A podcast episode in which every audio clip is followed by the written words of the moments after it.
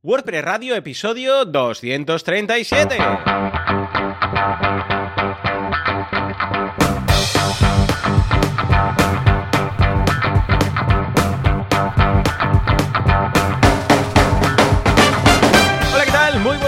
El mundo y bienvenidos a WordPress Radio, el eh, programa, el podcast en el que hablamos de este fantástico CMS llamado WordPress. ¿Quién hace esto? Bien, pues por un lado tenemos a Javier Casares, inventor del IP, que cada día pone las autopistas de las DNS, eh, que podéis encontrar en casares.es.org. Bueno, igual, los tiene todos. Casares, Javier Casares, seguro que combinéis como combinéis todo esto, incluso usando las mismas letras permutando, son todos suyos.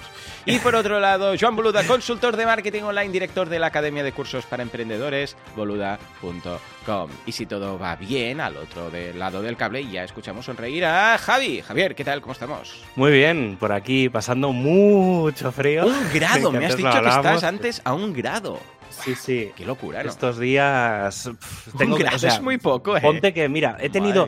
Sí, sí, lo sé, lo sé. Bueno, es que cada mañana cuando me asomo por la ventana, que te- hay un par de coches debajo, eh, están todos prácticamente. O sea, los cristales no se ve dentro de los coches porque bueno, los cristales parecen un- una capa de hielo.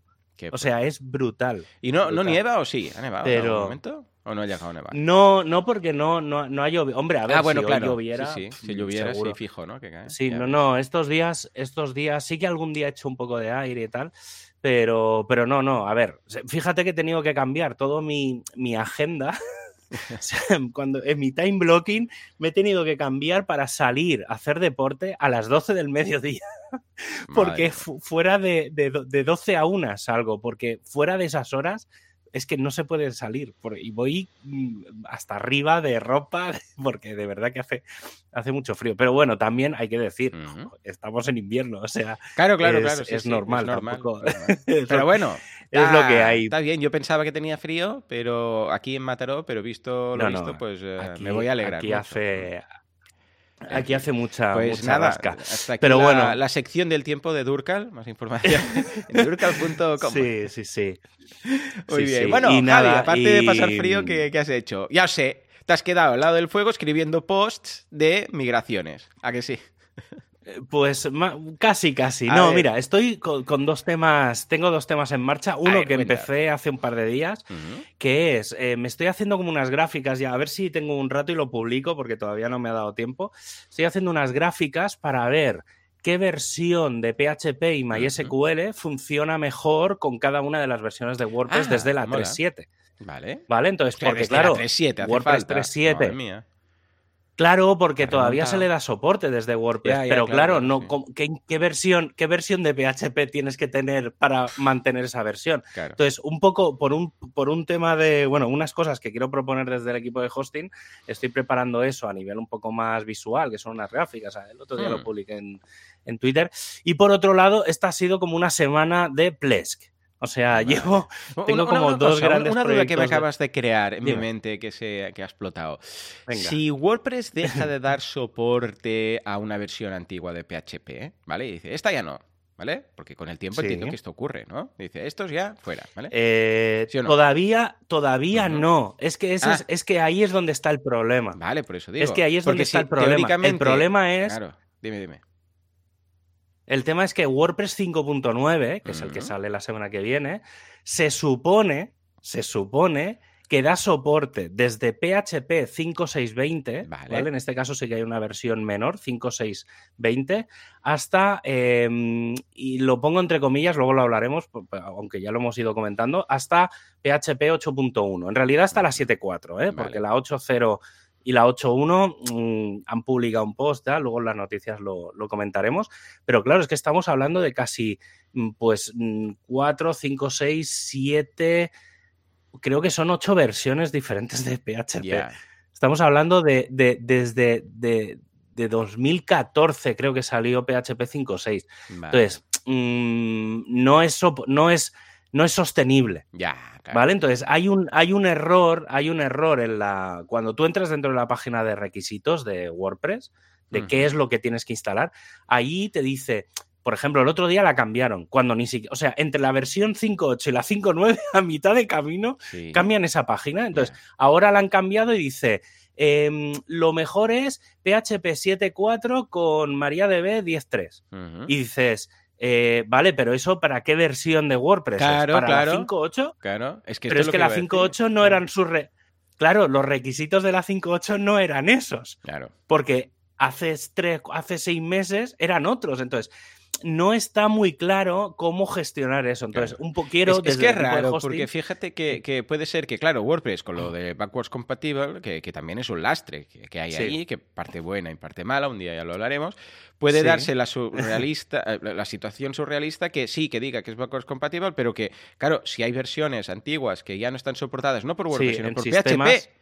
O sea, por PHP, Sí, que, que un PHP no. 9 ya diga, no, es que el WordPress este, el 1.9, esto ya no funciona. No, claro. No, no, Claro. ya, mira, si quieres te adelanto una cosa. Dentro Mm. de tres años, seguramente, tres, cuatro años, saldrá PHP 9. Vale. ¿Vale? Entonces, todos los, todos los errores, todos Mm. los deprecates y errores que está dando ahora Sí, PHP Ya 8. punto directamente algo, será error. ¿vale? Es decir, lo, efectivamente, todos los vale. deprecates Mm. serán, sí, los obsoletos, los, los- las alertas, serán eh, errores en PH 9. Imagínate. Em, claro. y, y claro, entonces, ¿qué pasa? Que WordPress hay que reprogramarlo entero para PHP 9 Claro. y, y eso no, se está, no está planificado y Mm. tendría que empezarse a hacer ahora.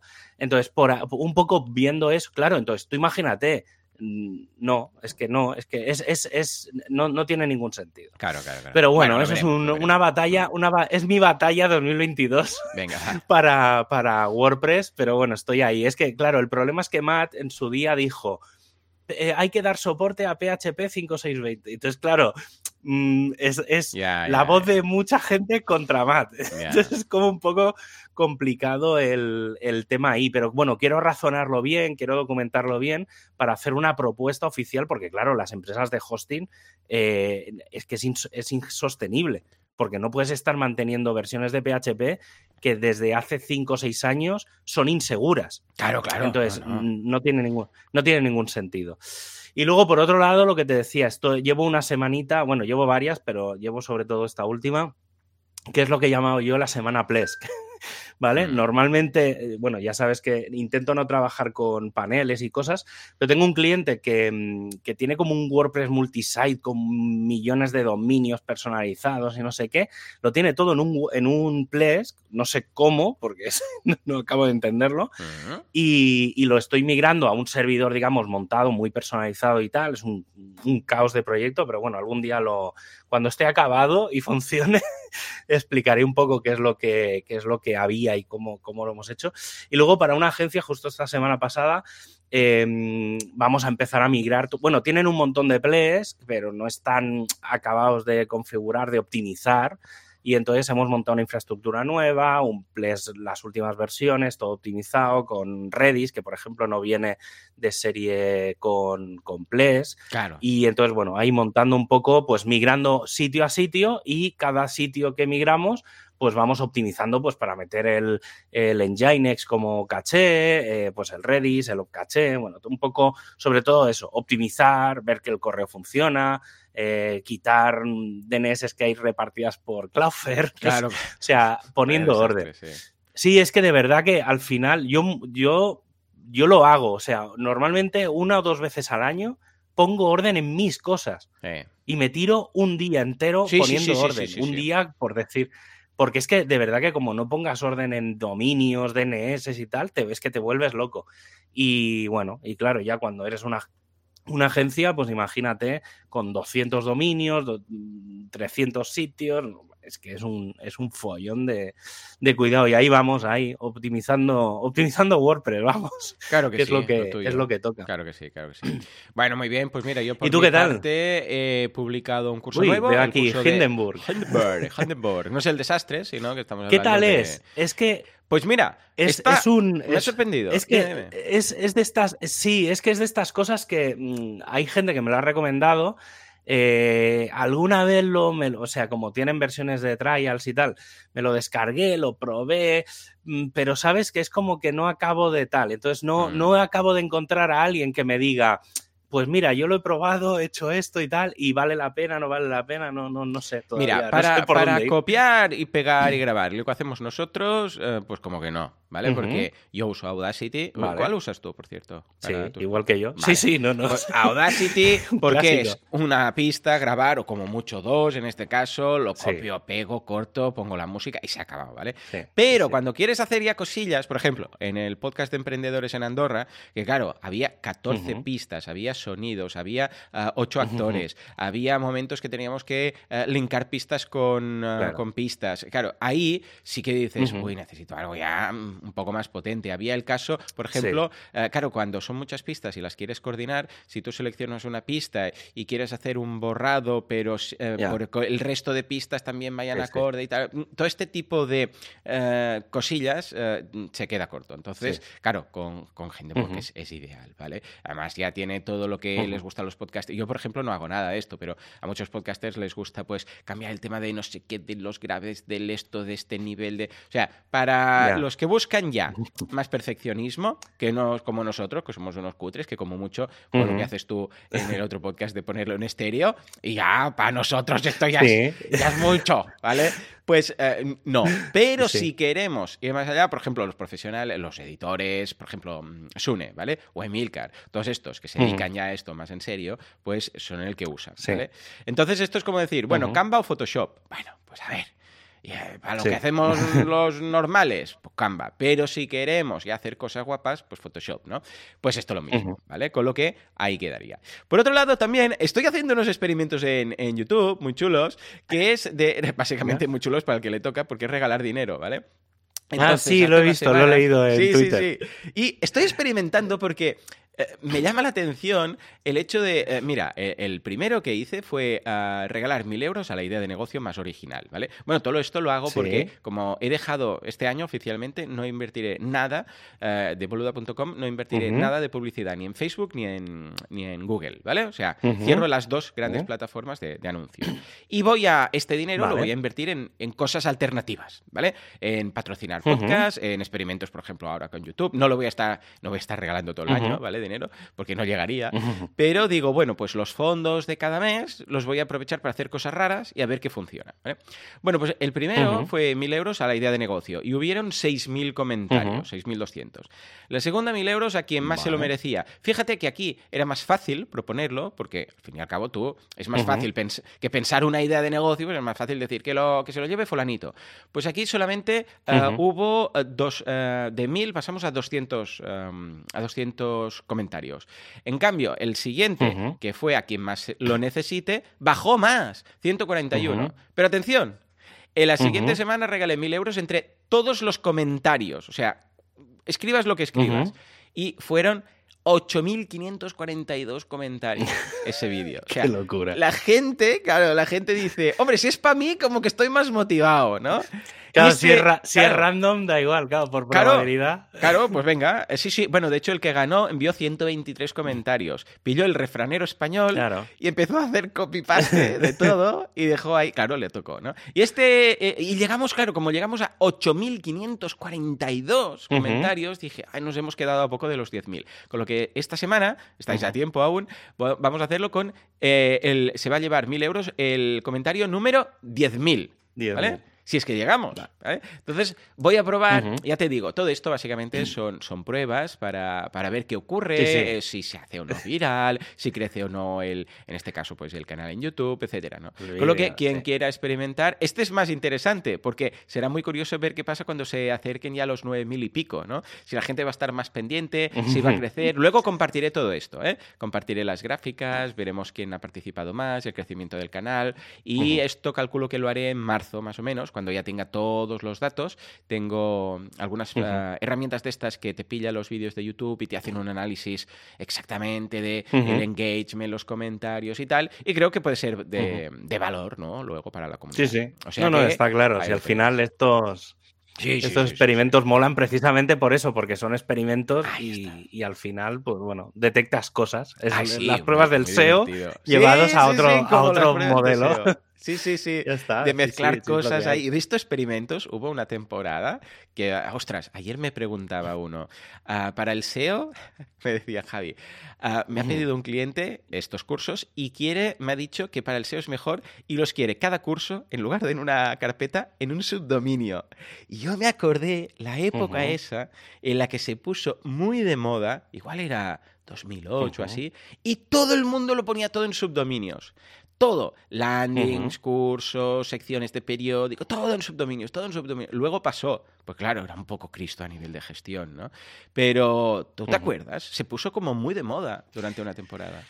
Sí, yo es que, claro, en, en temas de SEO depende, siempre lo digo, porque también es la típica pregunta de subdominios o carpetas. Sí. Entonces, bueno, ahí, dep- claro, la, la respuesta es de- depende de lo que vayas a hacer. Es decir, es una locura hacer lo que tú dices de meter Cada curso. todas las categorías Cada de un periódico. curso. Sí, claro, sí. cada curso o cada categoría de un periódico en un subdominio, da igual. Eso es una locura. Claro. Pero, por ejemplo, cuando hablamos de multidioma o multipaís Hombre, o cosas de ese estilo, a lo mejor tienes que buscar un modelo híbrido. Entonces, sí que funciona mejor a lo mejor un subdominio porque luego tienes subcarpetas y tal. Entonces, bueno, no sé, o sea, depende. Al final, Sí, ahí sí, ya sí, es lo que hay. Pero Que por cierto, esta persona te la envié, te contactará porque tiene un problema con un cliente de, que, que crece demasiado, tiene un WooCommerce y le va Ah, lento. Ha hay una pasado, noticia de WooCommerce. sí, ha pasado de un compartido a un virtual, a- no, perdón, a, un, a un dedicado en OVH.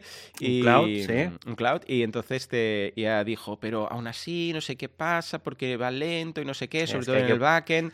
Y dije, mira, habla con Javi. Las máquinas hay que ayer. optimizarlas. Ya verás, pues se llama Tomás, Sí, es sí. Un, un crack del mundo de los bots, eh, ya, ya te contactará esta semana. Muy bien, pues bueno, Javi, venga, antes de pasar con las novedades y todo esto, vamos a hablar de nuestro patrocinador.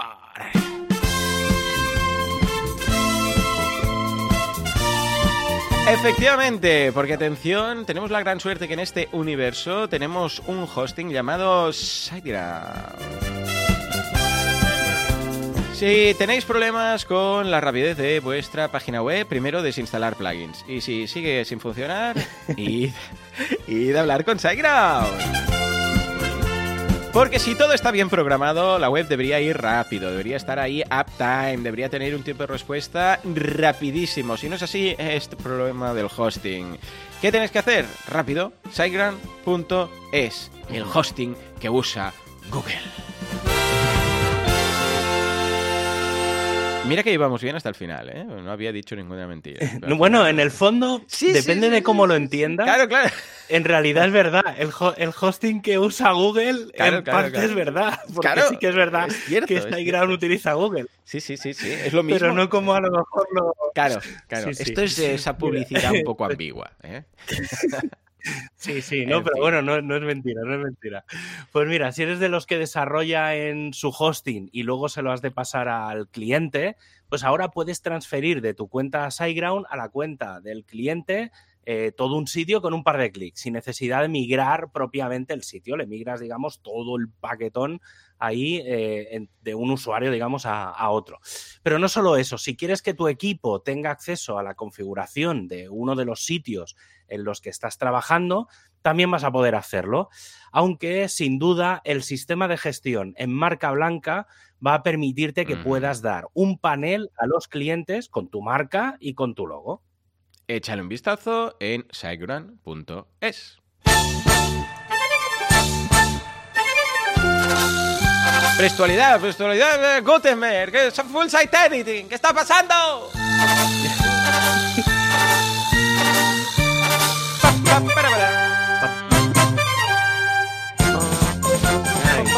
El full site, Bueno. el full site editing. Uy, Full va para pa, pa tiempo, esto va para largo, va para largo. Va, va a darnos, va a darnos muchos programas. Ya ves, todo lo que era Gutenberg, ¿te acuerdas? Que empezamos incluso. Sí, sí, creo que- Gutenberg sí, ya. Empezamos con Artés a hacer la porra de Gutenberg. sí. Madre mía. Y ahora esto, pues va a ser lo mismo, pero con full site editing. O sea, cuando salga ya el full site editing y nos acordaremos del, del Omicron. En fin. Venga, va. ¿Qué novedades Sí, sí. tenemos? Mira, voy a comenzar con una cosa bastante, mm, no sé cómo llamarlo, un poco fuera de lo habitual mm. dentro del mundo WordPress, pero que tiene que ver con, WordPress. Es una cosa que anunció Matt y que creo que medio comenté hace tres o cuatro semanas que fue el, eh, bueno, hablamos de Openverse, ¿vale? del, buscador, digamos, de contenidos multimedia que, que, justo se presentó el día antes del, del State of the World, pero en el State of the World Matt comentó un proyecto nuevo que estaba como ahí oculto, estaba lanzado, pero estaba oculto que nadie sabía, porque ni había leído yo nada de nada, que es el directorio de fotos de WordPress, ¿vale? El WordPress Photo Directory, ¿vale? Está en wordpress.org barra fotos, fotos en inglés, P-H-O-T-O-S, ¿vale? Todavía no está traducido, no está en el ES, no, o sea, solo está en el wordpress.org. ¿eh? Em, bueno, ya está en línea, está funcionando, tiene más o menos unas, no, bueno, cuando lo miré la última vez no tenía todavía 400 imágenes, son imágenes que si os miráis un poco las, las reglas para subir imágenes, tienen que ser imágenes de mínimo 2000 por 2000, es decir, son imágenes grandes, como digo yo, tamaño póster, eh, es decir, que son imágenes más grandes de Full HD. Y, la idea es eh, que sea un proyecto colaborativo. Entonces, como es un proyecto dentro de eh, WordPress, se están empezando a buscar voluntarios. Voluntarios sobre todo para la moderación de las imágenes, ¿vale? Hay una serie de reglas, por ejemplo, que no aparezcan caras, o sea, no pueden aparecer, digamos, figuras de personas, pero entonces hay una serie de cosas que hay que revisar, por ejemplo, que no aparezca una marca en, yo que sé, haces una foto y sale, voy a decir lo típico que es, el, bueno, mira, el logo de SiteGround por allí detrás. Claro. Pues esa foto no, no, valdría porque tiene una marca registrada, ah, digamos, ¿vale? Entonces, el, la idea es em, hacer, no me acuerdo cómo se, un splash se llamaba el, la web sí, aquella, splash, había un montón de eh, Pues esa se ve que, bueno, por lo que he leído, ¿eh? tampoco estoy muy puesto, pero se ve que aquello era una web donde había muchos contenidos libres y acabaron poniéndola de pago y Matt se cabreó, se cabreó mucho y dijo, sí, pues ala. Y entonces ha lanzado, ha lanzado eso. ¿Vale? Entonces, bueno, si buscáis, si queréis participar moderando imágenes, eh, a ver, en teoría tiene que ser poco curro, ¿vale? O sea, máximo a lo mejor media hora, una hora a la semana de dedicación. Depende, supongo que de la cantidad de gente que acabe yendo. Em, pero bueno, puede estar bien, sobre todo si queréis colaborar con la comunidad y tampoco es un trabajo, no requiere ningún conocimiento prácticamente de nada. O sea, saberse las reglas y decidir si una foto pasa o no pasa. Entonces, bueno. Eh, en las notas del, programa dejaré todos los enlaces por si alguien quiere apuntarse y tal. Pues ahí hay, hay un post donde, donde podéis dejar un comentario, oye, me interesa y tal, y se pondrán en contacto con, con vosotros. y ahora sí, vamos a WordPress 5.9. Vamos, vamos a, por, a por el meollo de la cuestión. A ver, eh, hace un par de semanas ya comentó que ya comenté, bueno, la primera semana de enero que salió la RC1, la semana pasada os comenté que seguramente iba a salir la RC2, obviamente, cuando se publicó el programa, justo acababa de salir la RC2. Em, eh, ayer por la tarde salió la RC3. En principio, por lo que he estado viendo, en principio llevo un par de correcciones, pero ya no, o sea, lo que lleva es muy, muy ligero. Sí que es verdad que una de las correcciones era un poco complicado porque afectaba al media y era, bueno, con cosas de PHP 8, y, pero bueno, como se supone que no es compatible, tampoco debería de ser un gran problema. Y eh, nada, todo está listo para que el lunes se congele todo el repo de, WordPress, es decir, que no se va a poder hacer ningún, ningún push, ningún pull, ni, bueno, no se va a poder hacer nada de, del GitHub ni del Subversion. Eh, y el martes 25 mm, se calcula que a partir de las 20 horas UTC, es decir, que a las 9 de la noche hora española, por lo que más o menos calculo que el martes 25 a las 10 de la noche, hora española, vuelvo a repetir, hora peninsular española, deberíamos de tener WordPress 5.9 versión final. Hablamos del martes de la semana que viene por la noche. Em, creo que poco a decir. Eh, he, de, dar las gracias a la gente que me ha, bueno, que nos ha felicitado por el programa de la semana pasada, que fue un programa un poco improvisado, mm. porque no era mi, bueno, yo tenía, teníamos ah, un tema bueno, día, sí, sí, cierto. Vale, pero la información, digamos, también como, como veníamos de, todas las movidas de semanas anteriores, de, toda la Navidad, eh, pues claro, salió un programa que básicamente fue el resumen de lo que será WordPress 5.9, porque no hay más información de la, que, de la que comentamos la semana pasada. Entonces, ese programa se ha quedado como el de WordPress 5.9, ¿vale? Sí que han publicado una, mm, una información nueva que no estaba la semana pasada, pero bueno, era algo que yo ya sabía y que ya habíamos comentado también, pero oficialmente han publicado una entrada diciendo que WordPress 5.9 no, repito, no es compatible, no lo es con PHP 8 y 8.1. Vale, entonces esto Lo, enlazo con lo que estábamos comentando al principio del, programa. A ver, que no sea compatible no significa que no funcione. ¿Vale? Entonces yo os voy a explicar un poco la situación actual, sobre todo con las versiones más habituales y lo que yo he estado probando. ¿eh? Venga. Eh, para WordPress 5.8, que es la versión, digamos, que todavía tenemos hoy. Esa versión funciona perfectamente con PHP 7.4, ¿vale? Ahí no hay ningún problema. Si tenéis que montar algo, personalmente os diría que todavía tanto 5.8 como 5.9 lo montéis sobre 7.4 si queréis ir sobre seguro. ¿Vale? Eso por un lado. Luego, a nivel de base de datos, no voy a comentar nada, pero hay mm. ciertos problemillas. ¿Sí? ¿Vale? Sobre todo con las últimas versiones. Pues mira, en, actualmente MySQL tiene dos versiones activas, ¿vale? Una de ellas se acaba dentro de poco, mm. que es la 5.7. Sí, la 5.7 que en teoría ya ni se recomienda instalar, pero bueno, todavía tiene cierto soporte. Y 8.0 son las dos grandes versiones que hay de MySQL. WordPress 5.9 eh, en teoría es compatible con la 5.7, que es la vieja y la que deberíamos de dejar de usar, y sobre todo por temas de rendimiento, pero no es 100%, es 99% compatible con la 8.0. ¿Qué pasa? Que claro, estamos hablando de una base de datos que ya hace dos o tres años que, funciona y que existe. Entonces, em, no tiene mucho sentido. Y con MariaDB pasa un poco lo mismo. El tema es que, en teoría, tenemos desde MariaDB 10.2, la 10.3, la 10.4, la 10.5 y la 10.6. La 10.2, ayer la, intenté instalar para hacer unas cuantas pruebas de precisamente de esto y ya ni me deja instalarla. Automáticamente me instala la 10.3. El tema es que las pruebas también dan ciertos errores con MariaDB 10.3 y superiores. Entonces, claro, hay un follón. Con todo esto, ¿cuál es el gran problema? Que cuando se establece una versión mayor, este tipo de cosas es muy difícil de corregirlas en esa versión, porque tienes que cambiar ficheros. Vale. Entonces, no sé si se va a poder arreglar. Sé que el objetivo es que WordPress 6, claro, es que ahí es donde vamos. Por eso digo que eh, estamos en un. Esta versión tiene muchas cosas buenas y otras cosas no tan buenas. Espero, y por eso mi insistencia en que quiero meter mucha presión porque en WordPress 6.0 quiero que sea compatible el código con todas las versiones activas como mínimo de PHP y con todas las versiones activas como mínimo de MySQL y MariaDB.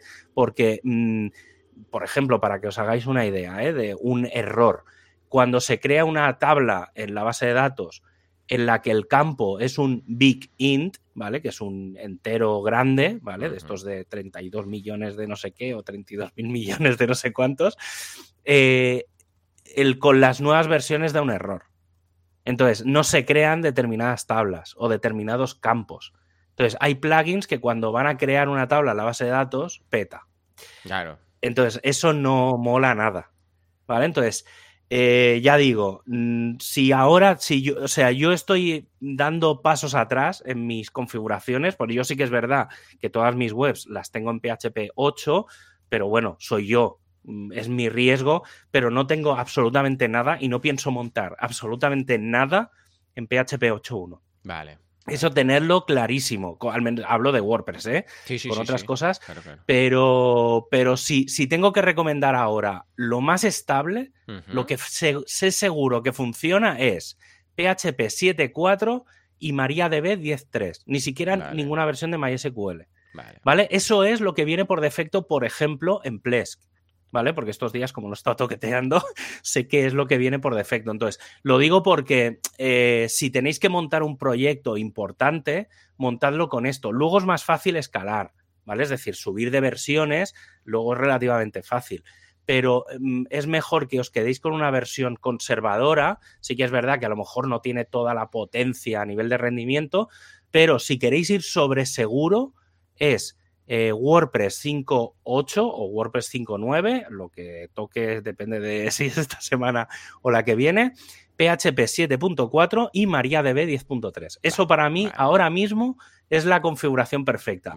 En las próximas semanas ya iremos viendo, pero eso es lo que yo instalaría. Ya digo, ¿eh? o sea, el post este no habla de la parte de base de datos, eh, también lo que me ha sorprendido es que digan que, no, que, que WordPress 5.9 no es compatible con PHP 8.0 y 8.1 y en cambio hayan empezado a incluir funciones de PHP 8.0 y 8.1 en el código nuevo.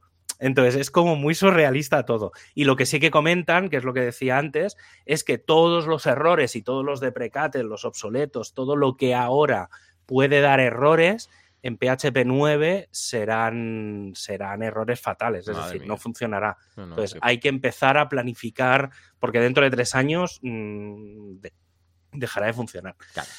Pero bueno, ya llegará eso cuando toque. O sea que, bueno, simplemente eso, que estéis muy atentos, sobre todo con esta versión, de todo lo que tiene que ver con infraestructura, que no normalmente no, es como un poco obvio.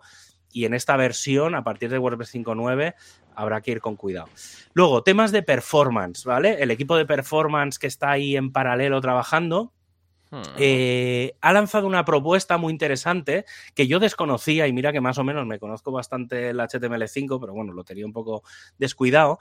Eh, han hecho una propuesta muy interesante que es aplicar por defecto hmm. el decoding en las imágenes, ¿vale?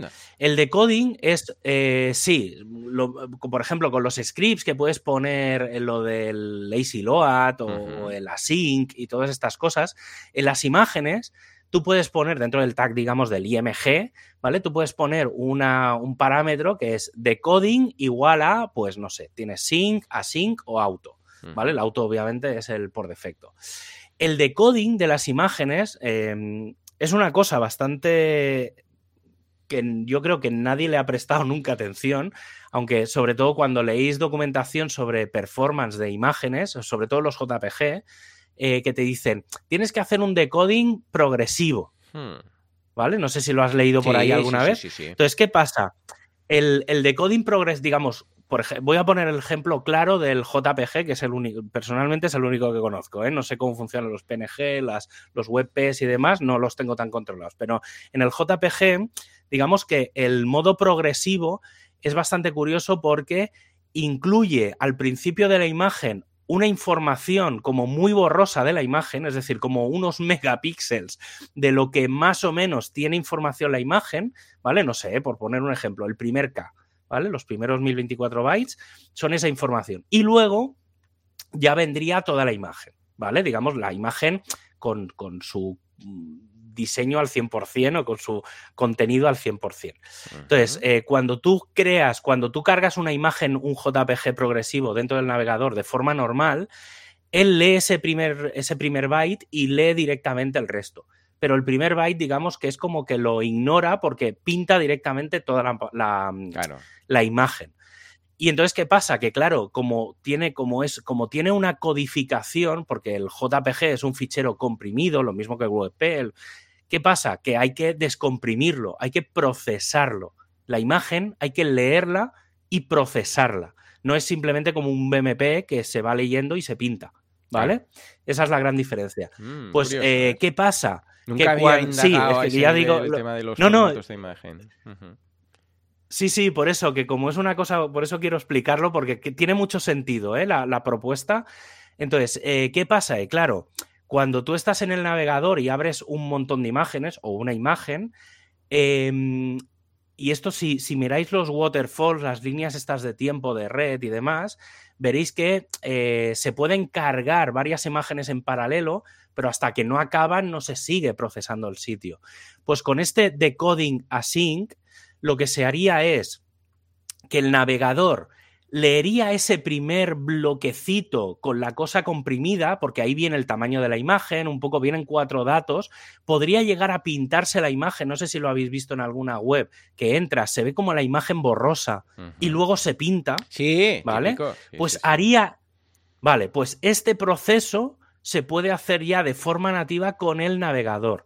Es una, la verdad es que no he mirado, no, no, me ha dado tiempo porque no he tenido tiempo para mirar hasta qué punto todos los navegadores son compatibles con este, con este sistema. Entiendo que si WordPress lo quiere aplicar, de, además de forma nativa, será como el Lazy Load que también pues, está funcionando de forma nativa ya en WordPress, pues un poco va, va por ahí. Es una propuesta, no la veremos como muy pronto, la veríamos en WordPress 6, em, pero sí que es verdad que en los próximos meses, probablemente dentro de un mes, mes y medio, veremos un plugin em, que podremos instalar dentro de WordPress, como un plugin como el Gutenberg, en el que se van a poder probar experimentos de imágenes. ¿Vale? Es decir, todo lo que va a venir de performance de imágenes para WordPress lo vamos a poder probar con un plugin, ¿vale? Eh, por ejemplo, que cuando subas una imagen se convertirá en WebP automáticamente. Ese tipo de cosas que se están experimentando ya, se va a hacer como un feature plugin para eso. Ya digo, ¿eh? todo esto lo explicaré con más detalle cuando esté, porque por ahora hay muchos módulos, están inventando 20.000 cosas, lo voy siguiendo, se ha empezado a hablar de este famoso plugin, pero todavía no hay nada de código de ese plugin. Entonces, cuando esté, lo probaré, obviamente, y os comentaré si vale la pena, como al principio, ya sabes que en Gutenberg al principio decía, por favor, instalaros Gutenberg porque vale mucho la pena, y desde la versión 12 que es a principios de diciembre, os recomiendo eliminar, erradicar de vuestra vida el plugin Gutenberg porque solo os va a dar dolores de cabeza. ¿Vale? Y seguramente, bueno, hoy, hoy, hoy hablaremos, supongo que luego en el tema del día hablaremos de ello también. Pero bueno, simplemente eso, que sepáis que hay muchísimo, muchísimo, muchísimo trabajo con el tema de web performance sobre imágenes y va a ser uno de los grandes, grandes, grandes cambios que va a venir en WordPress 6.0. Y si no viene en 6.0, vendrá en 6.1, que la idea es que sea una versión exclusivamente de, cosas de performance. Afectará mucho a, las capas de caché y a CDNs, no sé, hay varios proyectitos bastante guapos con, eso, pero bueno, ya hablaremos. Yo es que, claro, ya sabéis que esa parte me emociona bastante, todo el tema de, de, web performance y demás. Y luego, otra cosa que también se ha publicado, que más o menos la semana pasada ya estaba, no sé si lo llegué a comentar, pero eh, oficialmente ya se ha publicado el WordPress 5.9 Field Guide. ¿Vale? Esto es un post que se publica dentro del equipo de Core en el que se hace un resumen de todo lo que viene en WordPress 5.9. Es un resumen medio medio porque lo que se hace es explicar un poco todo con enlaces o con eh, embeds del el resto de posts que se han publicado en el resto de equipos de toda la, digamos, de todos los makes eh, y digamos de todos los que han intervenido en esta versión. En principio, la semana pasada ya estaba definido cómo iba a ser WordPress 5.9. Eh, normalmente entre la versión RC1 y RC2 es cuando se publica este, este post. Y bueno, personalmente ninguna novedad. Es decir, todo lo que comentamos la semana pasada es lo que hay. Hay cosas muy, muy, muy técnicas. Es decir, si sois desarrolladores de cosas de WordPress, obviamente mirároslo porque hay funciones nuevas tal que entiendo que no, no, es, no es del interés de la mayoría de los que escucha este programa. Pero, pero, bueno, si sois más técnicos, sí que vale la pena que miréis pues funciones nuevas, cositas nuevas. Pero bueno, están, hay dos o tres posts que son el, el barullo de cosas que se han ido haciendo, ¿sabes? pero bueno, están ahí. Supongo que eh, también es mirar la documentación y demás. Pero bueno, hay algunas funciones. Y luego una noticia así como de última hora que la he leído justo antes de, empezar, es eh, que WooCommerce quiere de cara mm, seguramente después del verano, entre septiembre, octubre, no sé, el tercer trimestre o así, quieren sacar por fin la tabla de ventas de los, de los orders Hmm. los quiere sacar a una tabla separada. Anda. ¿Vale? Entonces. Vaya, migración. bueno, no, migración. Esto va a implicar cambio de la base de datos, una rutina, actualización, ya tiemblo. Madre mía, Dios. Que se quede clavado ahí. Entonces. Efectivamente. Sí, por eso lo he querido comentar, porque sé que te hace mucha ilusión. Yo este cuando veo que requiere en el plugin ya pone notas del log, changelog, no sé qué, requiere una actualización de la base de datos, voy a tiemblo. Pues ver, si es una web pequeñita, pero claro, esto teóricamente va a afectar a todos los pedidos y quizás incluso a los pasados si lo van a hacer bien.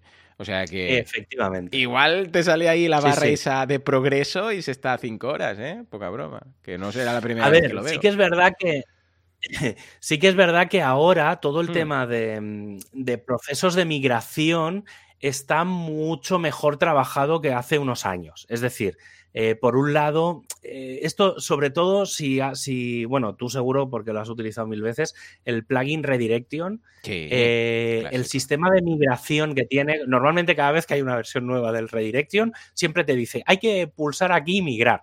No es realmente porque no siempre se migra ¿vale? Pero, pero a veces sí que ha habido alguna versión gorda y es un plugin que, que sabe hacer muy bien las migraciones de forma asíncrona, ¿vale? Es decir, si se te queda clavado, vuelves a entrar y sigue por donde se había quedado. ¿Vale? Entonces, em, por lo que he estado mirando, en, porque han publicado, digamos, en el GitHub de, de WooCommerce un poco todas las tareas pendientes que hay y demás, y la primera, la que están trabajando ahora, es precisamente el Data Migration, ¿vale? O sea, es como el megaproyecto. Hasta que ese es el gran ticket. Cuando acaben ese ticket, es cuando empezarán a hacer el resto de cosas. El siguiente, para que os hagáis una idea, es los settings de esa tabla. Es decir, habrá una opción para optimizar esa tabla. Eh, pero bueno, está ahí, creo que es un gran paso. En general, todos los grandes, grandes, grandes plugins están haciendo el proceso para sacar los, los contenidos, digamos, de la tabla del WP Post, del que los transients no estén dentro de los options y ese tipo de cosas. Eh, entonces, bueno, es por un lado mm, un poco de miedito, es verdad que para sobre todo pues, eh, tiendas muy, muy grandes, pero mm, a medio largo plazo, pues es una muy buena noticia porque obviamente desacoplas, digamos, WooCommerce del core propio de WordPress. Entonces, si lo apagas o demás, pues todos los contenidos no afectarán a lo que es el propio nativo de, de WordPress. Bueno, no sé, está bien. Yo creo que es un, paso bastante interesante y no sé. Y bueno, comento rápidamente una adquisición que ha habido. Sí, que venga, tampoco es. Ya ni Dejo de fondo la música, Juanma, Juanca, Pola, déjala ahí. Vale, que es la de que WP Experts eh, se ha quedado con el login designer, ¿vale? pues no lo conozco. Este, este era un plugin. Es, que el proyecto, el, planteamiento es muy interesante. El Login Designer era un pequeño plugin que desde el propio personalizador del ah, tema, digamos, del personalizador, mm. tú podías modificar el diseño, digamos, de la pantalla de, login, pues lo típico del logo. Sí, sí, que hay muchos de estos. ¿Qué pasa? Claro, Sí, pues normalmente o se hace con, con, algún cambio en el fichero de functions y demás. Y entonces lo que, lo que el planteamiento es que el desarrollador ha dicho, oye, mira, yo no me puedo hacer cargo porque llega el tema de los bloques. Y eh, claro, ¿cómo rediseñas toda la pantalla de login con bloques desde el editor de bloques? Ah, y entonces el equipo de WP Experts ha dicho, ah, pues mira, mm, nos interesa, vamos a cogerlo nosotros y vamos nosotros a hacer esa evolución con los bloques. Bueno, está bien, es un pequeño cambio. A veces no todos son, no todos son compras millonarias, sino que a veces es simplemente que un desarrollador pues no puede hacerse cargo de un plugin y se lo pasa a otros desarrolladores para que lo sigan y lo evolucionen. Que si es vuestro caso, pues también lo podéis, lo podéis plantear, que para eso está la comunidad. Al final es solo cambiar el usuario dentro de la cabecera del, plugin. Totalmente. Y nada, hasta aquí un poco la, información. Claro eh, Tengo ganas de ver lo que vas a explicar hoy. Ay, Dios mío. Que cada vez llegan más dudas sobre el tema de los temas. Sube, sube, Juan.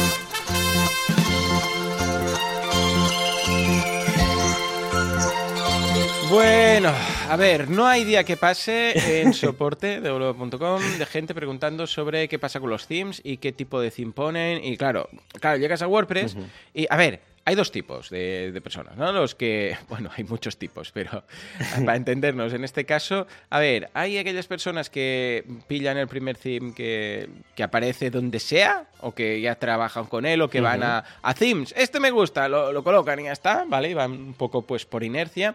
O hay las personas que lo, indagan un poco más. Los primeros, pues la felicidad de la ignorancia. No saben ni, ni lo que han puesto, ¿vale? Pero claro, los segundos que dicen, pero a ver, ¿cómo va? Porque yo he oído qué tal, qué cual. Vamos a ver si ponemos un poco de, orden, no solamente en cuanto a elegir el tipo de theme, que esto ya era una pregunta clásica, ¿no? eh, ¿qué hago? ¿Este theme? ¿El otro? Esto me han dicho que es bueno, no sé qué, sino también eh, qué tipo de themes hay, ¿vale? No solamente el theme como tal. Entonces, a ver, para empezar tenemos los block themes, ¿vale?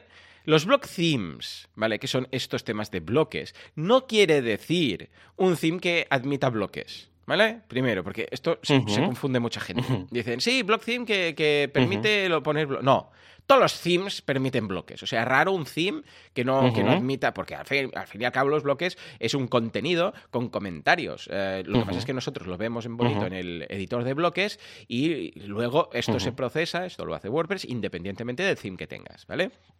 Con lo que, ¿qué son entonces los block themes? Si no son los themes que admiten bloques, ¿vale? Son los themes que están ya hechos para el full site editing. Entonces, ¿por qué no les llaman full site editing themes? Bueno, pues mira, porque les han, decidido llamarles block themes, ¿vale? Ah, entre otras cosas, porque ahora va a funcionar con un sistema de bloques, pero no son los bloques del, editor, sino otro tipo de bloques, ¿vale? Es que nos gusta complicarnos la vida en la nomenclatura, ¿vale? Pero básicamente son unos themes que esto está muy en beta, para entendernos. O sea, para entendernos, eh, ni siquiera 2022 eh, se ha lanzado, que va a ser el primero así un poco oficial, eh, que estará más soportado por, pues, por la comunidad y que será la base para crear otros, ¿vale? Estos themes cambian... todo, o sea, cambian los archivos, ya no, la jerarquía, habrá otras cosas, habrá el archivo JSON, que es lo que te va a permitir hacer cambios sin tener que pasar por un child theme, o sea, esto es una, es un nuevo paradigma, de themes, ¿vale? Entonces, estos están, ya os digo, muy en beta, ¿vale? Con lo que, actualmente, si no tenéis prisa, pues mm, esperad, ¿vale? O sea, la idea sería, para, pongo un block theme porque tal, me quiero cambiar. A ver, si no hay prisa, esperad un poco. Porque esto es como comprarse, yo sé, pues eh, un modelo de coche sabiendo que dentro de nada va a aparecer el siguiente. Igual me espero, no me espero, ¿qué hago? ¿Vale? O de coche o de mm, portátil o de lo que sea. Me compro gasolina o eléctrico. Claro, claro. Es el punto actual. Sí, sí, sí. estamos, en ese punto. Exacto. muy buena comparativa, me ha encantado. Entonces, esperad un poquito. Sí, sí. Esperad un poquito porque ahora está muy verde. Yo no me metería ahora en un desarrollo de estos, ¿vale? Luego tenemos los Universal Themes, ¿vale? Que son aquellos que funcionan también con el personalizador como con el editor, ¿vale? Es decir, que en, este, principio no deberíamos tener ningún problema porque, bueno, el personalizador, recordad que es lo que le damos a apariencia personalizar y aparece ahí una barra a la izquierda, ¿vale? Una barra lateral y vas modificando cosillas y ves a la derecha cómo va modificándose y también funciona el editor de bloques, ¿vale? Luego tenemos hay que, los hay que tener en cuenta Hay que tener en cuenta que, que el, Universal en sí existe porque los temas de bloques no tienen personalizador. al menos todavía. Correcto. Es, por un eso error, que igual es un error de WordPress 5.9. Se supone que para WordPress 6 se intentará rescatar y entonces los bloques Claro, porque no tiene sentido personalizador ahí. Claro, teóricamente. No, claro. debería. Claro, el, el problema desaparece todo. Hmm. Claro, el problema sobre todo ahora mismo, que para mí es un problema grave en, cuanto al tema de los temas de bloques, es que no vamos a poder previsualizar los temas de bloques. Para poder editar un tema tendrás que tenerlo activo. Entonces, Mm, o lo tienes un entorno de staging, de desarrollo, no sé qué, o va a ser un caos, ¿vale? O sea, por eso un poco existe esa diferencia. Exacto. Eh, y luego tenemos los temas híbridos, esos hybrid themes, que son un tema clásico, como el que comentábamos antes, normal, que permite algunas cosillas del full site editing, ¿vale? Como por ejemplo el tema del, eh, del archivo JSON, para pasar, bueno, pues para hacer los, los child themes, para entendernos, o el editor de plantillas, ¿vale? Que está ahí, en tierra de, de nadie, casi, casi. Todo esto va a cambiar dentro del tiempo. Sí, exacto. Y luego tenemos los Classic Themes, ¿vale? Que eran los, los temas, lo que llamábamos temas, que siguen funcionando como siempre con PHP, con functions, con las plantillas de, con los archivos de plantilla, etcétera. Pero luego, una vez tenemos esto más o menos sorteado, claro, mucha gente me pregunta, a ver, o nos pregunta, ¿no? A soporte, eh, ¿qué hago? ¿Me hago un, un, theme desde cero? O sea, o sea eh, opción hardcore. Es decir, no, no, es que lo quiero a medida. Quiero un diseñador que me diga, mira, va a quedar así, con Photoshop o con Figma o con lo que sea o con Sketch, luego lo voy a pasar a un programador, lo va a maquetar igual al, al milímetro de lo que me han pasado, etcétera, etcétera. Y esto es un theme vamos, que me lo han creado para mí y es como ir al, sastre que te haga un traje a medida, ¿vale? Se puede hacer esto, pero ojo, una vez más, volveremos a tener que decirle al, que lo programe, porque el diseñador le da igual, el diseñador lo mete ahí en un Photoshop y ya está, ¿no? Pero luego, claro, tendremos que hablar con el desarrollador para decirle si queremos que sea un block theme, un universal theme, un hybrid theme, un classic theme, porque la pinta es la misma desde fuera. Pero claro, si nosotros ya queremos hacerlo en rollo bloques, se lo vamos a tener que decir, ¿no? Dime, Javi. Claro, esa es la, esa es la pregunta. Es decir, para mí, independientemente de luego de lo que un usuario normal pueda hacer, pero claro, aquí estamos hablando de, por norma general, gente, digamos, que tiene, tiene pasta como para hacerse un desarrollo a medida. Entonces, claro, ahora mismo para mí esta es la pregunta clave. La pregunta clave es, si alguien tiene que hacerse un desarrollo a medida, ahora mismo, ¿qué harías? ¿Un tema de bloques o un tema clásico? Claro, claro, porque ahora yo personalmente no haría nada, diría quietos. No haría nada. Claro, a ver, si hay prisa, eh, eh, aquí depende de cada cliente, ¿no? Pero imagínate que hay prisa, que dice, que tenemos que salir, pues ahora en los próximos, bueno, cuando digo prisa me refiero tres, cuatro meses, ¿vale? Que haya tiempo para el desarrollo del theme, tampoco nos flipemos, ¿vale?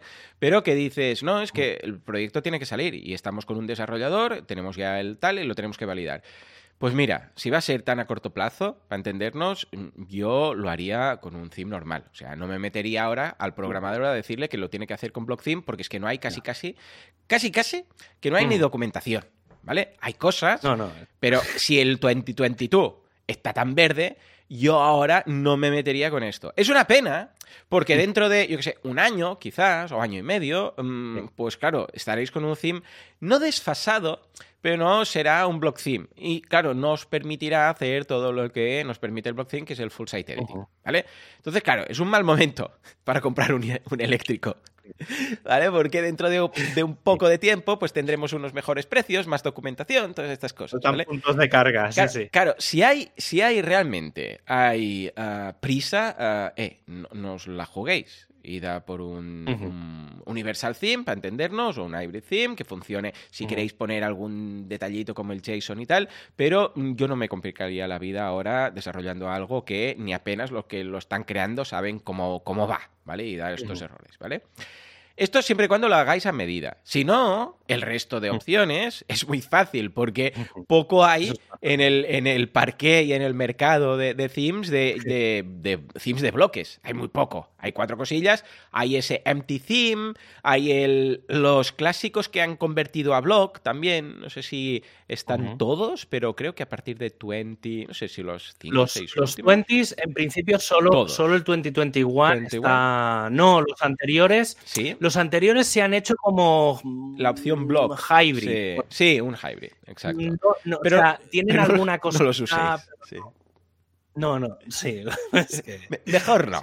Mejor, no la liemos, ¿vale? Entonces, eh, claro, de lo que hay, está bien pues para indagar, para bichear un poco, para mirar, para ver cómo están hechos y tal, pero yo no me basaría en ellos para crear o eyeball plates como, como el empty theme. Pero yo, yo ahora la verdad, esos están ahí pero claro, falta que os encaje y todo, y hay muy poquitos. Eh, estamos hablando de unos que se puede contar con. Claro, entonces no hay tanta posibilidad, ¿vale? Con lo que. Eh, bueno, vamos a por un tema normal que, está preparado para el editor de bloques, pero que no tiene lo del full site editing, ¿vale? Dentro de esto, yo lo que os diría es, hombre, id a por uno que tenga comunidad detrás, que sepamos que cuando llegue el momento van a ser ellos mismos que van a decir, bueno, pues si tenemos que hacer la nueva versión a bloques, pues lo vamos a hacer, ¿no? O full site editing. Claro, esto por ejemplo yo me acuerdo Genesis cuando pasó a HTML5, cuando hizo las novedades. Entonces, ¿qué hicieron? Pues ah, su theme base, porque funciona con child themes, pues lo actualizaron y avisaron, ojo, que esto no es actualizar el theme, sino que debes instalar esta nueva versión. Bueno, pues se puede hacer así, ¿vale? Entonces, dentro de estos hay como tres ¿vale? Themes de estos de, Algunos son gratuitos, algunos son más o menos conocidos, algunos son freemium y tal, algunos de pago, que yo como que recomiendo quedándome relativamente tranquilo, ¿vale? El primero que yo lo pongo como opción pro es Genesis, ¿vale? ¿Por qué Genesis? Porque yo considero que para lo que yo hago, para lo que yo em, eh, desarrollo, para también mis conocimientos y porque tiene un sistema de hooks que me encanta, ¿vale? Eh, considero que es el más apropiado también a nivel de web performance, ¿vale? ¿Por qué? Porque es curioso, ¿no? Pero el hecho, a mí siempre me ha reventado mucho el hecho de instalo el theme, ¿vale? Creo un child theme para hacer modificaciones. Y resulta que cuando tengo que modificar, ojo, ¿eh? Yo sé, el footer, un, un, enlace del footer, ya no digo aquí algo potente, tengo que copiar todo el footer.php, duplicarlo, meterlo en mi child theme y modificar una línea. Igual ese footer, o ese header, o ese lo que sea, o sidebar, cualquier PHP, ¿vale? Igual son, yo que sé, 300, 300 líneas, ¿vale? Por poner algo, ¿vale? Y por modificar una, ¿vale?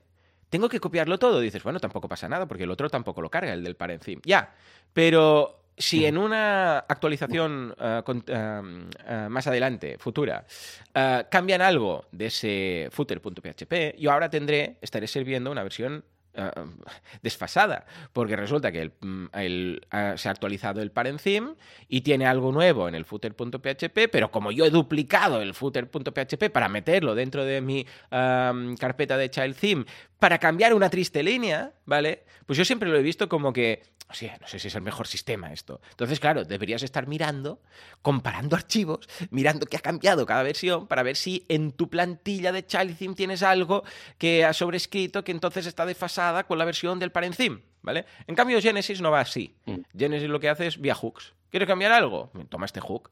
Y no cambia todo, o sea, no duplicas todo el footer, ¿vale? Entonces, claro, como esto además está todo hardcodeado, porque tiene las minimísimas opciones Genesis a nivel de página de, mm, opciones. Va todo por pequeños snippets, ¿vale? Pros y contras. Hombre, pros que está hardcodeado en un PHP y esto es lo más rápido que te puedes tirar a la cara, ¿vale? Problema, que eh, requiere que te guste copiar y pegar snippets de código, ¿vale? Es decir, que cuando quieres hacer algo, tienes que ir a la biblioteca de snippets, ves ahí un pequeño snippet que dice, para quitar el footer, para añadir no sé qué, para quitar no sé qué, copias, pegas en tu plugin de, de funcionalidades, o en el theme no recomiendo hacerlo, ya sabéis que es mejor siempre hacerlo en un plugin aparte, copiar, pegar, y ya está. E, es así, ¿vale? Pero claro, entiendo que haya gente que diga, uy, FTP, ¿Cómo? ¿Perdón? ¿Copiar? ¿Pegar? ¿Me he dejado una comilla? ¿Ha petado todo? Vale, lo entiendo, ¿vale? Entonces, hay como dos opciones más. Una que sería la opción clásica, pillar un theme normal, cualquiera de los que están en el repositorio, que hay el equipo de, mm, revisión de themes, que miran que estén correctos, ¿vale? Mirad las valoraciones, mirad que se conteste en soporte, todo este tipo de cosas, ¿vale? Y las modificaciones van en el child theme. Tú creas un child theme y bueno, ahí metes lo que quieras, ¿vale? Pero, pero, eh, la parte que considero, o el theme que considero, o los themes que considero que quizás os van a simplificar un poco la vida, a cambio, en detrimento de un poco, y aquí, eh, Javi, me gustaría ver tu opinión, de web performance, son las opciones simplificadas de themes, ¿vale? ¿Qué es un theme que te facilita la vida?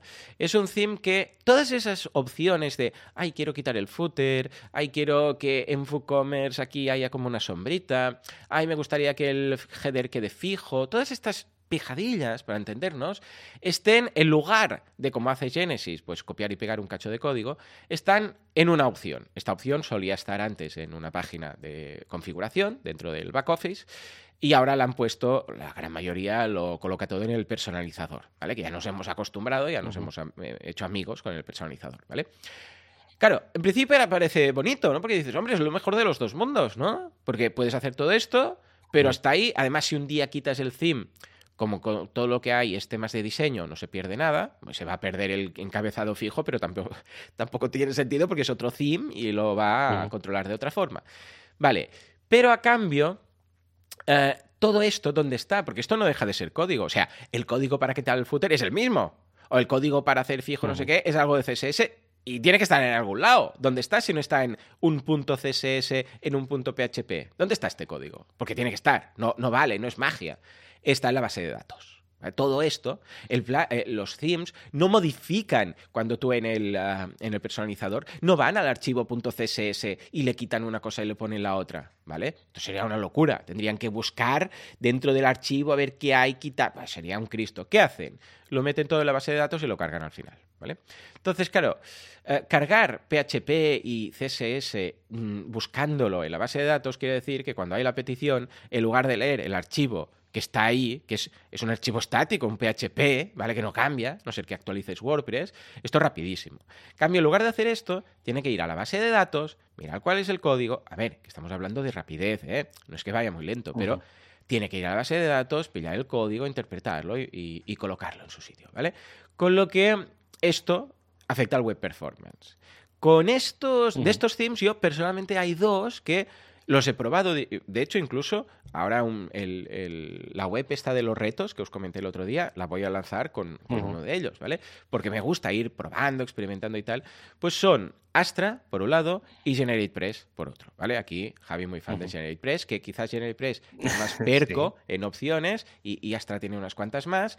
Pues bueno, es un... está ahí, ¿eh? Si queréis más opciones en base de datos mm, y más facilidad, pero menos web performance quizás, pues Astra, GeneratePress por otro lado, mm, sí que es bastante tranquilito en esto, tiene las opciones mínimas necesarias para facilitarle la vida un poco al que lo está haciendo, tiene algunos extras que se pueden añadir, pero ah, no, tiene quizás tantas cosas. Claro, aquí es este equilibrio, ¿no? Entonces, Javi, me gustaría ver tu opinión, aparte de que sé que eres muy fan de GeneratePress, y aparte de la opinión a nivel de lógica, decir, bueno, depende del, cliente, que muchas veces es, también a nivel de web performance. Eh, ¿Hasta qué punto puede llegar a afectar el hecho de no tener el código ahí, eh, que incluso se puede cachear un CSS a tenerlo en una base de datos?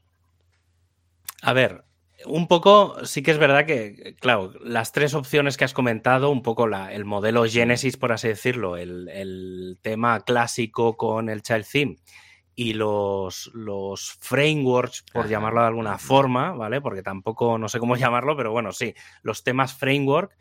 Em, claro, es lo que tú dices, cada uno tiene sus ventajas y inconvenientes. Depende un poco del, cliente, sobre todo a dos niveles. Hmm. Primero es si tiene conocimiento técnico, ¿vale? Y luego si quiere gastarse dinero en desarrolladores o diseñadores. ¿Vale? Entonces, claro, si no tienes conocimientos técnicos, irte a un Genesis, hostia, es, mm. se te puede hacer A no ser que, lo tengas todo eh, en el demo y digas, no, es que no quiero tocar nada, tal cual está, todo igual, no voy a tocar. obviamente. Vale. Claro, pero si no vas a tocar nada, entonces, claro, ya da, un poco igual, pero claro. Genesis el problema que tiene es lo que tú dices, eh, tienes que conocer los hooks. El otro día, mira, hace un par mm. de días, un, cliente también que tengo, que lo tiene todo con Genesis, precisamente llegaba a WordPress 5.9 y me dice, oye, ¿qué hago? Claro, mi respuesta ha sido fácil. Digo, no hagas nada si no tienes que hacer nada. Claro. Digo, lo único que hay que validar es montemos un WordPress 5.9 con la RC mismo, con las que hay estas, estos días, probemos uno de los, de los sitios estos que tenemos con un duplicator, cogemos el duplicator, lo montamos, hacemos la actualización y vemos que todo funcione. Mm, si Genesis saca una versión nueva estos días para adaptar algo que haya podido salir, digo, pero piensa que los temas clásicos, es decir, no va a dejar de funcionar nada. Es decir, todo lo que funcionaba hasta ahora va a seguir funcionando. Simplemente se añaden nuevas funcionalidades. Entonces, claro, él lo que me decía es, claro, es que estoy muy acostumbrado a los hooks. Entonces, como ya me los conozco, ya sé qué es lo que tengo que hacer. Mm. Y claro, le dije, digo, pues en ese caso, ahora mismo la decisión es no toques nada. Digo, sigue con lo que hay y a lo largo de este 2022 hacemos pruebas. Vale. Digo, yo si quieres te monto pues un Astra, un Generate Press, un no sé qué, te mm. monto cuatro o cinco que se puedan parecer a lo que tú quieras, pero incluso montamos algún tema de bloques y hacemos experimentos para ver si esos temas se adaptan a ti. No tiene que ser que tú te adaptes a los temas, no, tiene ningún sentido. Además, ¿vale? Entonces, esa ha sido un poco la primera, ya te digo, ¿eh? en el caso de una persona que utiliza Genesis. En el caso de la gente que utiliza temas clásicos, que siga para adelante. Mm, ¿Vale? O sea, si ya tienes un tema, ya está. O sea, no le des más vueltas. Si estás acostumbrado a buscar en el repo cualquier cosa, tira millas y ya está. La mm. gente que utiliza eh, Astra Generate Press, un poco, que es, por ejemplo, mi caso. Mi caso que es, es una persona que sí que es verdad que tengo ciertos conocimientos técnicos, pero que yo de diseño y de montar y de no sé qué, ni tengo ganas ni mm. tengo conocimiento.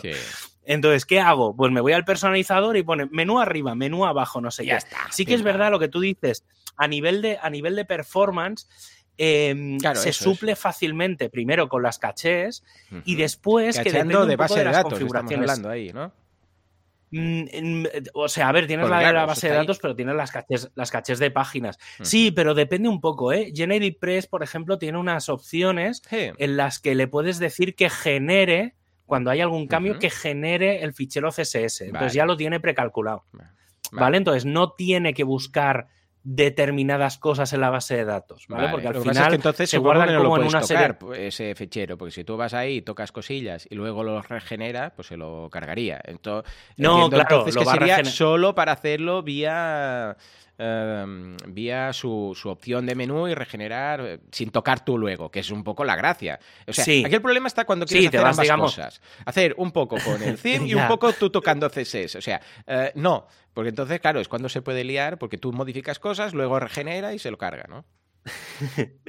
sí, vale. Sí, a ver, normalmente en estos casos y en general, ¿eh? en mm. cualquier caso, a menos que tengas un desarrollo en el que no puedas cachear porque tienes muchos usuarios registrados y tal, y aún así se, se pueden hacer cosas, lo mejor es tener un plugin de caché de página, ¿vale? Hay plugins de caché de página que, incluso te permiten cachear en memoria. ¿Vale? Entonces, obviamente no es fácil, hay que hacer una serie de configuraciones, pero los cachés de página eh, ya no hablo de los de PHP, de base de datos, que son un poco más complejos de, o tienen ciertos requerimientos, pero los cachés de páginas se pueden instalar de forma prácticamente nativa, el super caché, que es el WP Super Caché, que es el plugin de Automatic que, ellos utilizan en WordPress.com.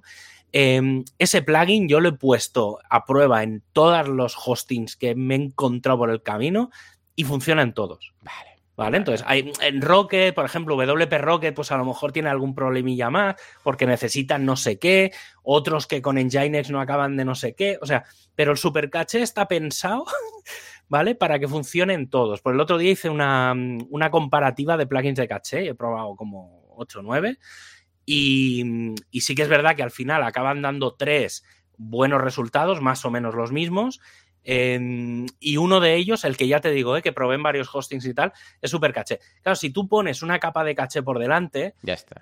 Mm. El tema en sí, que sea mejor o peor a nivel de rendimiento, da un poco igual, porque tienes esa capa delante. Y la idea es, personalmente, ¿eh? todos los sitios deberían de tener como mínimo una de las tres capas de cachés, como mínimo, ¿eh? una de las tres. ¿Vale? La gente que dice, por ejemplo, que el backend le va mal, eh, con un par de. con las dos capas de caché, que normalmente no son la de páginas, sino la de base de datos y PHP, se puede solventar. Pero bueno, eh, sí que claro, aquí queda la opción de mm, eso, un poco qué hacer ahora, ¿vale? Entonces, yo ahí eh, lo hemos comentado varias veces, lo comentamos la semana pasada, lo hemos comentado antes del programa. Espera. Y yo no sé tu opinión, pero yo, claro, para mí es, para mí hay tres, tres posibilidades, que es si eres una persona, digamos, si ya tienes una web hecha y tal, sigue para adelante, actualiza WordPress, no va a cambiar nada. Mm, tiene que, obviamente, mantén todo al día. ¿eh? Es decir, si tienes un tema de hace tres años, pues obviamente puede ser que falle. Pero si tú tienes todo más o menos al día, no te tienes que preocupar de nada. O sea, que la gente en ese sentido esté muy, muy, muy tranquila. Luego, Ah, ah, eso sí, simplemente un detallito. Ah, elijáis lo que elijáis, como vais a poder cambiar más adelante, ¿vale? lo único que no sea algo que, no podáis amortizar. O sea, que si, mm, ¿vale? Que si instaláis, si hacéis algo a medida, si es un theme de 20, 30, 40 euros, no pasa nada. Pero si vais a, como Javi, que debe tener el lifetime de GeneratePress, pues mira, está amortizado. Pero si vais a invertir dinero, simplemente pensad que seguramente en un año, año y pico, pues, pues se va a quedar, no obsoleto, pero no no vais a tener lo último. Lo único que deberíais evitar, Ese eso es- sí, es por punto. favor, por favor, por favor, eh, todos los themes que implica que no se puede cambiar de theme.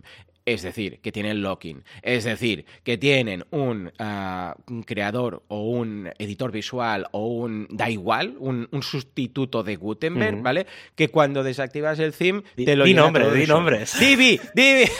tenía, tenía que decirlo. Divi, a ver, Luego habla- ¿no? hablamos, sí, Claro. Bueno, Divi seguramente de- habrá más. de- de- ¿eh?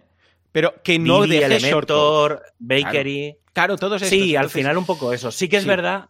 Bueno, sí a ver, te digo algo. este si es un plugin, de- aún. Fatal, ¿eh? Pero aún. pff, Vale. Pero un theme.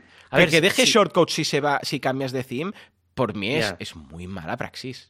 Vamos. Bueno, hay que, hay que decir, hay que decir que al esto que voy a decir es algo que me ha parecido ver y probar, ¿eh? A ver, a ver. Pero Divi, por ejemplo, ya tiene un plugin Sí, el- que, sí, precisamente tú puedes cambiar, digamos, quitar Divi, el, el tema. Claro, claro, el todo tema esto es Divi lo puedes quitar Sí, y Divi dejar el Builder, plugin, Builder, el plugin Divi. Que, que sí, que entonces te permitiría, digamos, mantener Correcto. la parte de contenidos, es decir, sí. procesar, Ujú. aunque el diseño sea diferente. Pero bueno, sí, en, en ese caso, sobre Pero todo, mirad, teniendo yo Gutenberg, persona- por favor, por favor, ¿sabes? Usémoslo. Sí, Astra y Sobre Generate todo Press el- es curioso porque Astra y Generate Press, perdona, ¿eh? que ahora me he acordado, ah, cuando Sí, los instalas te preguntan ¿con qué editor quieres eh, Sí. trabajar? Y, Sí. mm, y tú puedes elegir Gutenberg. O sea, puedes decirle, hay Sí. más, evidentemente, hay los típicos, pero te dice, no, con Gutenberg. Vale, perfecto. Entonces es ideal, porque ahí Sí, trabajamos sí. con el core. Dime, dime, Javi. sí, no, eso, o sea, para mí, digamos, es, la primera pregunta es, si, si, si lo que, si ya tienes algo, no lo toques. No, no lo toques al menos hasta WordPress 6. ¿Vale? Es decir, con Coincidimos. 5.9, pues, pero una, vez, una vez hagamos los cambios, hacemos las pruebas, pero Vale. Luego, si, si estás muy acostumbrado a los temas clásicos y ahora tienes que montar, por ejemplo, un proyecto nuevo, no, no, no es el momento de experimentar. Eh, correcto. No, todavía, correcto. ¿vale? Sí, sí. Entonces, si estás acostumbrado a usar GeneratePress, Astra, Genesis, da igual, el que sea, eh, y tienes que montar un proyecto nuevo la semana que viene, ya con WordPress 5.9, sigue con eso mismo. Sí. No, no te plantees otra cosa. Y luego quedan las otras dos opciones, que es, tengo que hacer un desarrollo a medida o soy nuevo en WordPress. ¿vale? Entonces, que son, digamos, los dos extremos. Es una persona Claro. que nunca ha visto WordPress y alguien que se va a gastar dinero en una cosa a medida. Entonces, en los, en los casos extremos, si eres una persona que nunca ha empezado a usar WordPress, eh, o sea, que nunca ha utilizado WordPress y lo va a empezar a usar, yo ahí sí que te recomiendo Mm. que ya empieces a experimentar, Sí, como tienes que empezar a claro. aprender todo, que empieces ya única y exclusivamente, pruebes los temas de bloques. Sí. Te gustarán más o menos, pero limítate a eso. No, intenta no dar el paso atrás, porque como esto va para adelante, eh, no vale la pena aprender absolutamente nada de lo que es el concepto de los temas clásicos. O sea, eso lo tengo clarísimo.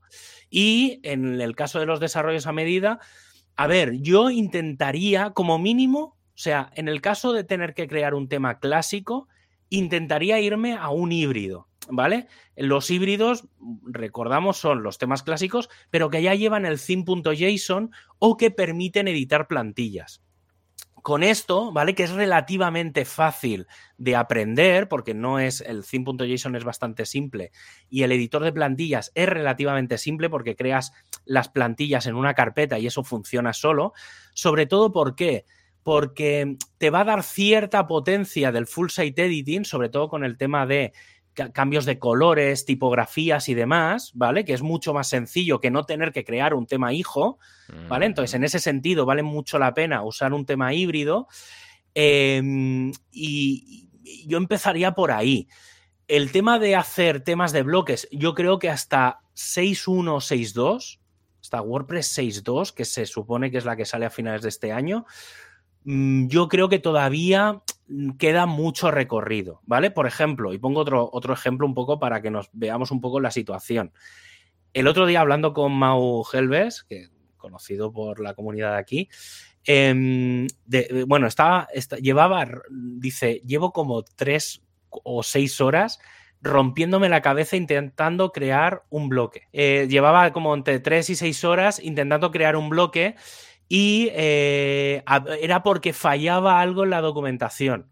¿Vale? y Ah, hablamos de un tema, de un bloque, un bloque del editor. Entonces, claro, por eso digo, si todavía estamos rascando en el editor de contenidos, yo creo que el tema de crear un tema, un theme de bloques puro, yo creo que todavía este año es el de aprender. Es decir, si tienes que empezar a. Si, ti- si tienes desarrolladores dentro de tu equipo, tienen que empezar a probar, a hacer experimentos, tienes que empezar a formarte para que a partir de 2023 sea todo ya con temas de bloques. Pero Sí. este año es el de aprender, no es todavía el de, mm, el de ponerse. Entonces, temas híbridos para, la- para 2022 que pueden funcionar, es decir, un tema híbrido va a dar mucho camino a Mm. medio largo plazo, sobre Mm. todo si es a medida, porque si es a medida la Claro, cabecera, sí, sí. el logo, eso todo. tampoco se va a cambiar. Claro. Entonces, yo creo que ese modelo es, co- es correcto, pero bueno, y también, obviamente, tenemos todos los, los temas. ah, La idea es que este año van a salir un montón de temas de bloques.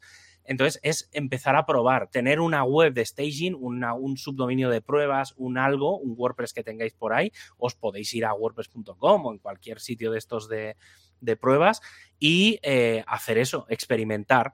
Probad con el 2022 cuando llegue, montáis un WordPress nuevo con el 2022 hacéis cuatro pruebecitas. Yo esta mañana he estado probando antes de, empezar a grabar y sabes que he dicho... "Ah". Sea, O sea, hay Eh, cosas que dices, primero porque claro, visualmente cambia todo de sitio. Sí. Entonces, mm, primero tienes que aprender dónde están las cosas. sí. Eso como primera cosa. Entonces, una vez ya más o menos te manejas, es empezar a probar bloques y demás. Y ahí es donde yo creo que falta un pelín. No mucho, pero falta un pelín. Entonces, yo creo que el- el- lo bueno, los, los temas de bloques, el subidón, llegará con la 6. ¿Vale? Esta Ujú. 5.9 es la introducción a. Y entonces, estos 3-4 próximos meses, la gente hará pruebas, se, se dará mucho feedback, porque hasta que no se ponga y a partir del feedback es cuando yo creo, yo creo que en WordPress 6.0 podremos, esto pasará como pasó con Gutenberg. Claro, cuando claro, llegó la, sí, sí, hasta sí. la 5.2, Nah. o sea, la 5.0 fue la introducción. Hasta la 5.2 no vimos un buen editor Correcto. decente. ¿Vale? Pues yo creo que en esto pasará lo mismo. Yo creo que en WordPress 6 será cuando tengamos la, la parte de temas un poco avanzada y en la 6.2 es cuando realmente empezaremos a ver gente que ya empieza a tener temas a medida o a, Mm. a usarlo de forma normal. Totalmente. Sí, sí. A ver qué. Pues nada, eh, esperar un poquito, ya os digo. Y nada, en, en- en un año, pues supongo que si hacemos la porra, eh, más o menos por ahí, por ahí quedará, ¿vale? Sí. Eh, tendremos Sí, sí. ya estos eh, block themes. yo creo que el punto de el pistoletazo de salida será cuando tengamos WordPress 6 y especialmente 2022, ¿m? que igual saldrá en agosto este año, a saber tú.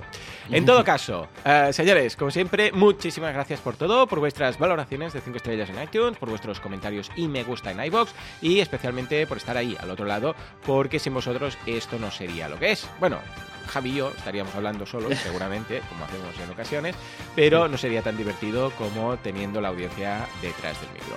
De verdad, un abrazo a todos y nos escuchamos en una semana, en 7 días, con más WordPress, más full site editing, más themes y más lo que haga falta. Hasta entonces, adiós. Adiós.